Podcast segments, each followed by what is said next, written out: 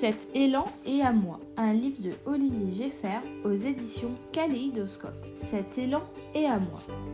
Wilfried possédait un élan. Il ne le possédait pas depuis toujours. L'élan était venu vers lui un jour et Wilfried fut sûr, sûr et certain que cet élan allait devenir le sien. Il décida de l'appeler Marcel. Wilfried commença à suivre Marcel pour lui expliquer les règles que doit observer un bon animal de compagnie. La plupart du temps, l'élan donnait l'impression qu'il n'écoutait pas, mais Wilfried savait que si. Surtout parce qu'il respectait parfaitement la règle 4. Ne pas faire trop de bruit quand Wilfried mettait un vinyle sur son tourne-disque. Parfois l'élan n'était pas un très bon animal de compagnie. Il suivait rarement la règle 7, toujours aller où Wilfried voulait. L'élan avait un très bon sens de l'orientation, contrairement à Wilfried. Et comme l'élan appliquait vraiment mal la règle 7, paragraphe B, ne pas trop s'éloigner de la maison.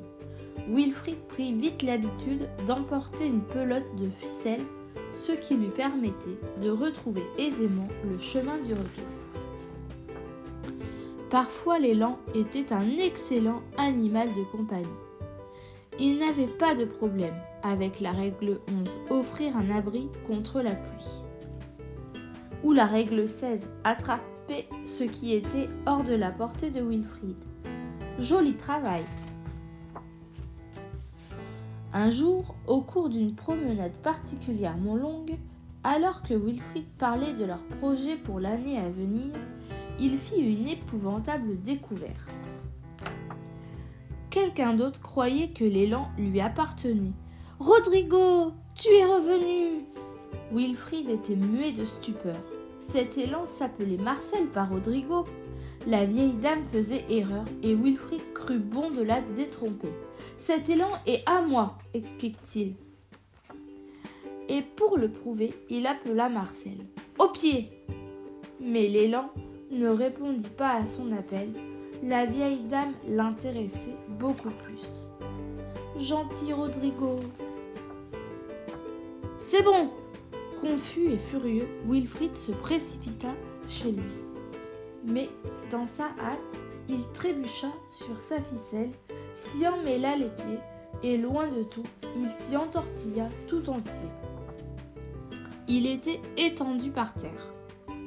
Wilfried commença à s'inquiéter un petit peu. L'heure de rentrer à la maison était largement dépassée et le monstre devait rôder maintenant. Wilfried venait d'épuiser les dernières possibilités qui lui restaient. Il n'y a pas de quoi, merci. Quand l'élan arriva.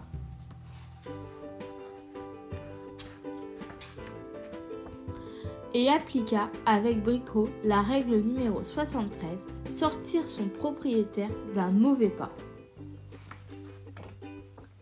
Tout était pardonné et peut-être reconnaissait Wilfried que l'élan n'avait jamais été vraiment à lui, finalement. C'est dans cet esprit que l'élan et lui trouvèrent un compromis. L'élan accepta de suivre toutes les règles de Wilfried. Quand ça lui chanterait.